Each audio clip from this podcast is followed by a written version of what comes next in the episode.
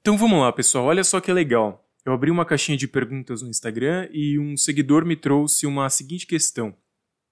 Gabriel, por que que algumas vezes algumas plantas começam a mostrar um amarelamento, uma cara meio triste, depois que elas são recém-plantadas no jardim? Essa é uma situação muito legal da gente abordar, da gente comentar aqui, porque ela acontece com uma certa frequência. Vou dizer aqui que não é culpa de ninguém, já aconteceu comigo, acontece com colegas paisagistas, diversos. E, gente, deixa eu só destacar uma informação que isso não é um problema nutricional. Nesse, nesse episódio aqui eu vou falar para vocês do que se trata esse problema e como a gente pode começar a resolver. Então vamos lá, que problema é esse? Né? Vou descrever um pouco melhor, porque se você ainda não teve esse, esse tipo de situação acontecendo com você, ou se você ainda não viu, vou explicar um pouco melhor. Existem algumas situações em que algumas plantas são colocadas no jardim e o jardim recebe todo o tratamento inicial de qualidade, um solo bem trabalhado, uma adubação bem feita. E mesmo assim as plantas começam a mostrar alguns problemas. Começam a ficar amareladas, começam a ficar um pouco caidinhas, elas começam a ficar com um amarelamento bem esbranquiçado, algumas começam a manifestar até um pouco de queimadura por exposição direta ao sol, mesmo sendo espécies de sol. O que, que é isso? O que acontece nessa situação? Né? A gente vê isso acontecer muito com dois grupos de plantas, principalmente: palmeiras e algumas aráceas, como o filodendro ondulado e o, e o guaimbê que acontece com essas plantas? Elas, na verdade, elas passam por um choque fisiológico. E, Gabriel, onde você viu essa informação de que é um choque fisiológico? Cadê os artigos científicos a respeito disso? Não tem. Não tem artigo científico que aborde essa situação. Então, o que eu vou falar para vocês aqui é com base nas minhas interpretações e com base na minha experiência também. Então, essas plantas elas passam por um choque fisiológico na mudança de ambiente entre o viveiro em que elas estavam sendo cultivadas pro novo ambiente de cultivo que é o jardim. Porque, pessoal, não adianta toda diferente, todo transplante, vamos falar assim, todo transplante é uma operação de choque, é uma operação de risco, e todo transplante é entre lugares com características ambientais, geralmente, na maioria das vezes, muito diferente. Então, quando a gente tira uma planta do viveiro, em que ela tem uma determinada quantidade de umidade ambiente, uma umidade constante no ambiente, porque geralmente viveiro tem uma umidade mais elevada pelo grupo, uh, pelo conjunto de plantas cultivadas, né? Então tem lá a sua umidade ambiente mais elevada e constante. Tem lá as questões relacionadas aos, aos ventos e a planta já cresceu acostumada com aquele, aquela exposição a ventos a planta já, já cresceu acostumada com uma certa, um certo regime de luminosidade. Então, tudo isso muda quando a planta é colocada num novo jardim. Ela saiu do viveiro e chegou no jardim novo. É um ambiente que ainda está se consolidando. Geralmente tem uma, uma umidade ambiente um pouco mais baixa. Pode ser que o ambiente seja mais aberto e por isso tenha uma umidade local, bem um microclima mesmo, né? Um pouco menos receptivo do que a planta tinha anteriormente.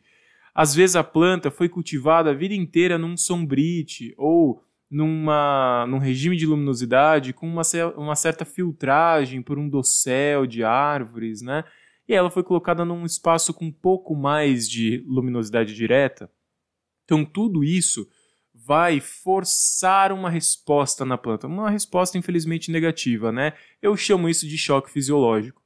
Então a planta ela apresenta esse amarelamento e ela demora um pouco para começar a se recuperar. Claro que quando a gente faz um auxílio nutricional, faz a aplicação de alguns produtos, principalmente via foliar, a planta ela costuma responder na, me na melhora do seu quadro né, um pouco mais rápido. E vejo até algumas vezes que por anos as plantas continuam paralisadas dentro desse choque fisiológico continuam crescendo muito devagar, mas elas crescem, elas não são totalmente interrompidas no seu crescimento, mas elas costumam lançar folhas novas e tudo mais, mas de uma forma bem devagar, e com menos qualidade, inclusive as folhas novas aparecem um pouco mais amareladas também, não tanto quanto as primeiras que se formaram dessa forma, mas as folhas novas continuam vindo com um tom um pouco amarelado ainda. Que, que a gente pode fazer nessas situações? Né? Primeiro, a gente tem que saber investigar, porque apesar de a gente ter essa percepção de que agora, tudo bem, é o choque fisiológico, porque o plantio foi feito da melhor forma possível, seguindo as boas práticas. Gabriel, quais são as boas práticas? Uma, um bom preparo do solo, com uma boa adubação de base, uma irrigação constante, um sistema de irrigação equilibrado para essa planta, nem de mais nem de menos.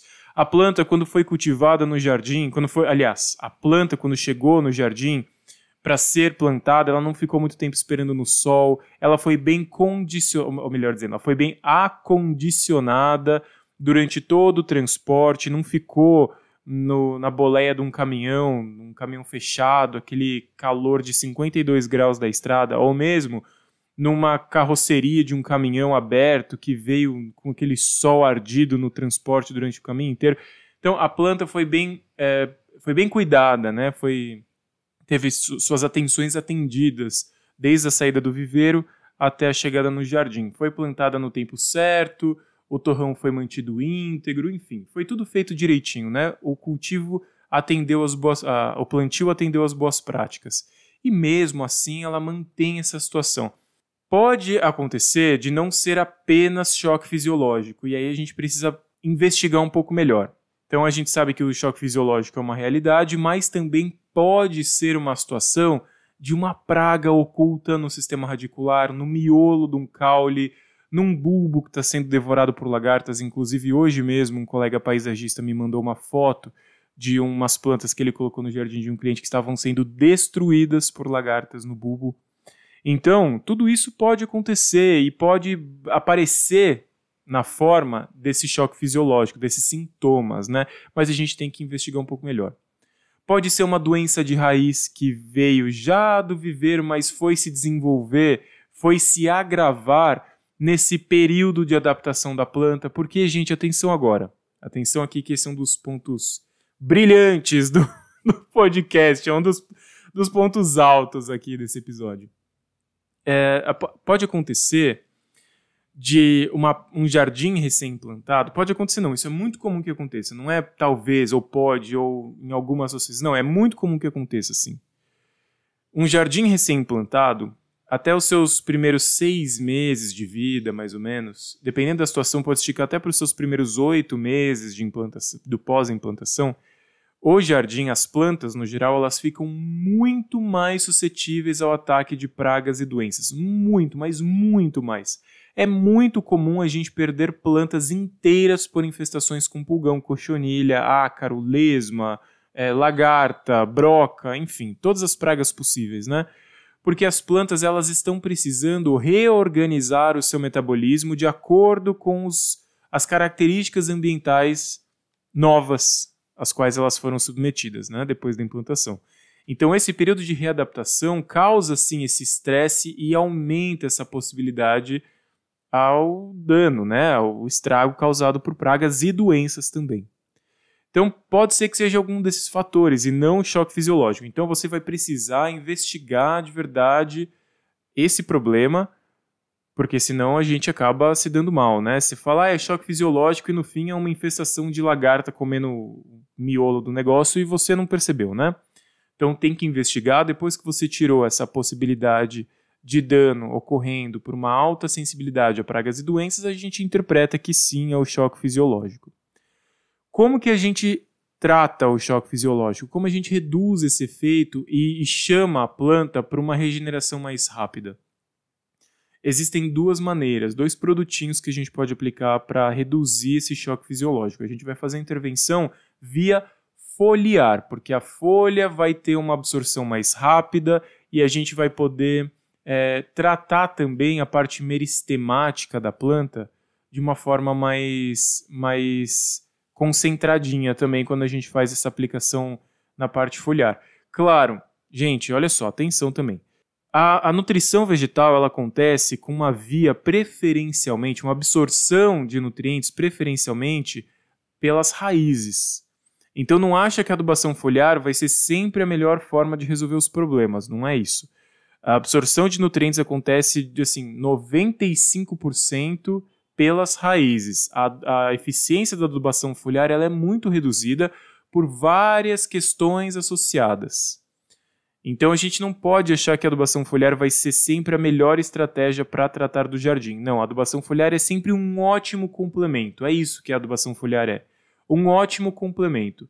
Se a adubação no solo, no canteiro, no vaso já está atendendo às necessidades da planta, maravilha, não custa nada você ir lá e fazer uma adubação foliar para complementar, para deixar a planta ainda mais feliz, com aquele brilho no olhar, sabe? Mas não é, não é só a adubação foliar que vai né? Não, não, não pense que. Não coloque todas as suas fichas na adubação foliar, não é isso. Mas nesse caso, nós vamos pensar em aplicar dois produtinhos via foliar. A gente vai fazer a aplicação de extratos de alga na concentração de 1 ml por litro de água. Então, 1 ml de extrato de alga por litro de água, a gente vai fazer essa solução, vai fazer a aplicação foliar nas plantas que estão com esse choque fisiológico. A gente vai voltar a fazer essa aplicação de novo depois de três meses. Então, primeira coisa que a gente pode fazer é a aplicação desse extrato de algas via foliar. O que, que o extrato de algas tem? Extrato de algas ele é rico em matéria orgânica por conta do material de origem, né? Extrato de algas tem, tem diferentes algas que podem dar origem aos extratos. Eu recomendo aqui um extrato de algas à base da alga Ascophyllum nodosum. Tá? É essa alga que é, é bacanona, que tem o, o negócio ali que vai fazer a planta crescer legal. Então tem o extrato de algas, a base de Ascophyllum nodosum, que tem uma, um gran, uma grande parcela de matéria orgânica, por conta do material de origem ser orgânico. Tem também alguns aminoácidos, tem também nutrientes, porque é um fertilizante, quer dizer, a etiqueta do extrato de algas é de fertilizante, mas na verdade, quando a gente vai olhar cientificamente o negócio, o extrato de algas é classificado como um bioestimulante vegetal. Tudo bem? É um bioestimulante vegetal. De acordo com seu registro no Ministério da Agricultura, está lá como fertilizante, porque tem nutrientes, tem matéria orgânica e tudo mais, tem propriedades de fertilizante. Mas o extrato de algas tem um, uma propriedade a mais, que é de estimular brotação e crescimento radicular por conta da presença de hormônios vegetais. Então, quando se faz o extrato de algas, existem várias técnicas industriais diferentes, então cada marca de extrato de algas vai ter sua, sua seu método industrial de extração, né, de, de criação, de elaboração, fabricação desse produto. Mas dentro dos processos de, de produção desse extrato de algas, se, se consegue extrair bastante hormônio vegetal. Ah, Gabriel, então quer dizer que hormônio vegetal é. Aliás, a pergunta que vocês vão me fazer é: Gabriel, significa que extrato de algas é hormônio vegetal? Calma, gente, não é isso. Não, vou falar que não é. É a mesma coisa que a gente, se a gente fizer uma comparação desse tipo.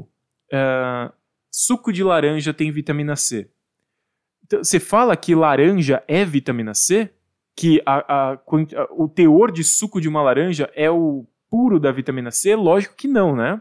A laranja contém vitamina C em quantidades específicas ali, pouquinhas, mas tem lá. Em comparação com outras frutas, a laranja é uma boa fonte de vitamina C. Então, o extrato de algas a gente vai pensar da mesma maneira. Extrato de algas tem hormônio vegetal, mas é muito pouco. Esse muito pouco já é suficiente para fazer um bom controle, um bom estímulo das capacidades da planta. Ah, Gabriel, mas 1 ml por litro não é muito. Tem gente que fala que tem que diluir em partes por milhão, porque se não desregula a planta. Isso é uma teoria da conspiração das indústrias que vendem extratos de alga porque querem vender fertilizantes. Não, gente, também não é por aí. Da onde eu tiro essa recomendação de 1 ml por litro? Primeiro que está na embalagem, que é uma, das, é uma das menores dosagens, né? Dependendo da marca que vocês comprarem, é óbvio. Eu gosto de usar bastante Ciacrop, mas tem algumas outras marcas por aí. Eu vou recomendar que vocês leiam o seguinte, a seguinte publicação, né? Chama Extratos de Algas, da série Produtor Rural, que é um dossiê, é um compilado de pesquisas científicas feito na área da produção de plantas agrícolas, né, de interesse agrícola, então não são plantas ornamentais, mas tem lá várias pesquisas científicas que estudam o efeito de extratos de algas em produções agrícolas e dentro dessas pesquisas científicas é, se verificou que os melhores resultados são obtidos entre 0,5 a 7 ml por litro do extrato de algas por litro de água, né? Então vejam que minha recomendação de 1 ml por litro não só é muito conservadora, quanto como também está dentro dessa faixa, que é a faixa experimentada cientificamente por dezenas de pesquisadores. E eu também não falo isso só com base na literatura, mas falo também com base na minha experiência profissional. Já são muitos anos usando isso daí e dá um resultado muito bom. Tudo bem? Então, explicado essa parte, vocês entendendo que extrato de algas contém hormônios vegetais, mas é pouco, não é aquela coisa absurda, não é um produto que se você borrifar na folha, ela imediatamente vai se transformar num, num, num fruto, né, de tanto hormônio, vai mudar o DNA, não, calma. tá? Então não vamos seguir por aí, porque isso não existe.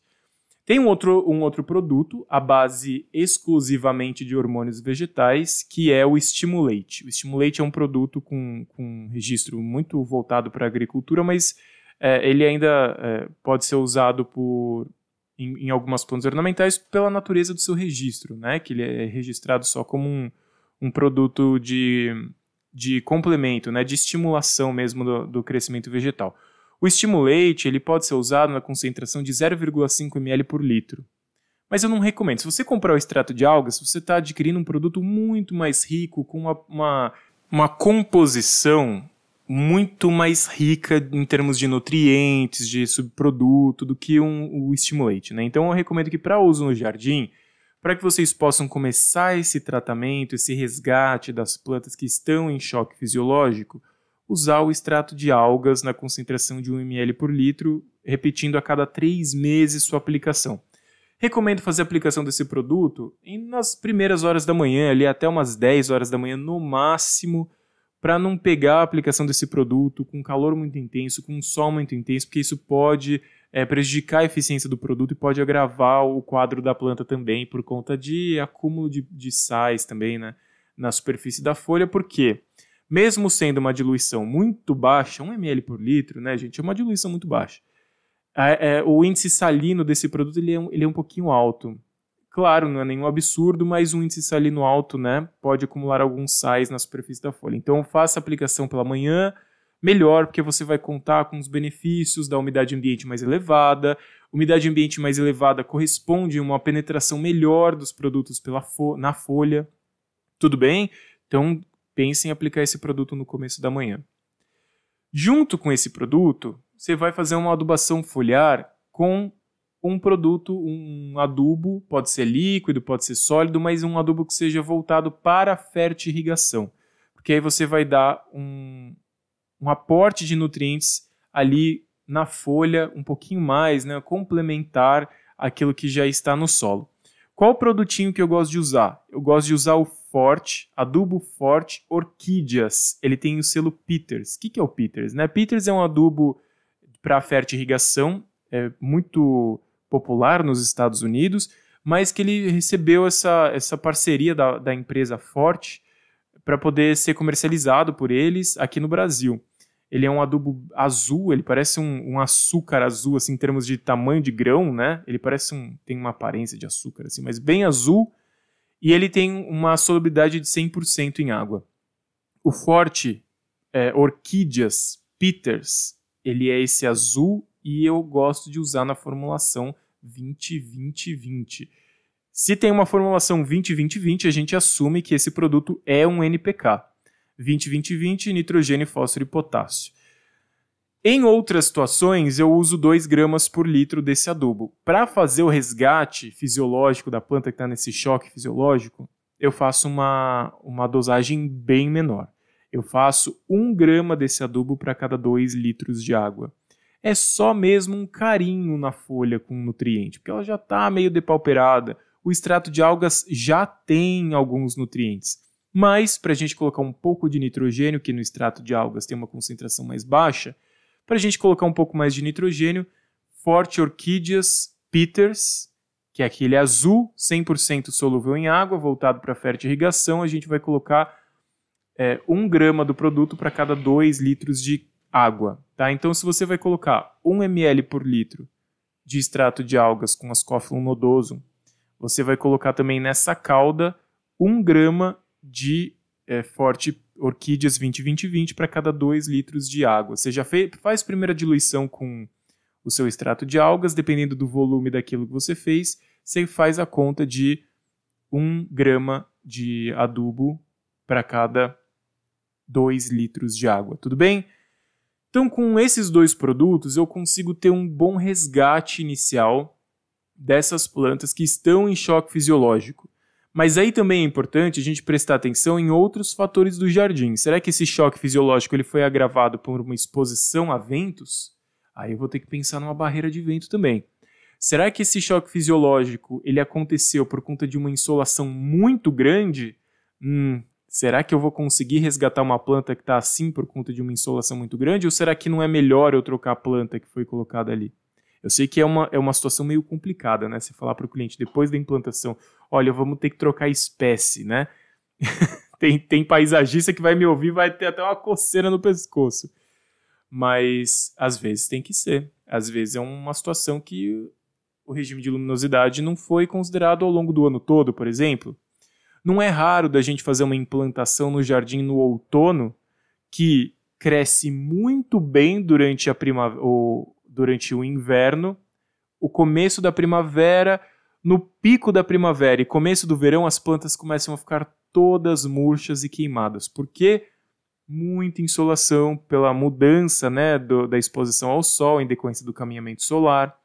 Muito calor, o sistema radicular ainda não explorou o solo com tanto volume para poder aguentar a perda de umidade via transpiração, as plantas murcham, muita temperatura na folha, o metabolismo não funciona direito, então a gente tem que né, ajudar a planta também. Então essa receitinha de resgate desse choque fisiológico ela é legal, mas a gente vai ter que fazer outras coisas para ajudar também. Ela sozinha não faz milagre, né? Aliás, não existe milagre em lugar nenhum, né? No jardim, principalmente. Então, não vai contar que essa receita aí vai resolver todos os seus problemas.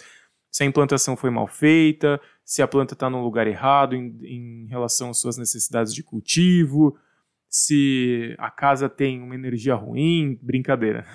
Mas tem gente que acredita, né? Respeito também. Então não, não, não tem milagre. Então a gente vai ter que pensar por todos os lados desse quebra-cabeça. Tudo bem, pessoal? Espero ter tocado num assunto que talvez já tenha acontecido com vocês e ajudado vocês a resolver esse problema. Se você está passando por isso, tenta essa receitinha que eu passei para você. Eh, se você ainda não teve essa experiência, um dia vai acontecer. Pode esperar que isso é normal, acontece com todos os profissionais, pelo menos com todos que eu conheci até hoje já aconteceram. É, então, vamos ficar tranquilo aí, porque às vezes é uma situação ambiental e um, um conjunto de fatores né, relacionado com mudança de características do viveiro para o novo jardim. É isso, a gente se encontra no nosso próximo episódio. Até mais.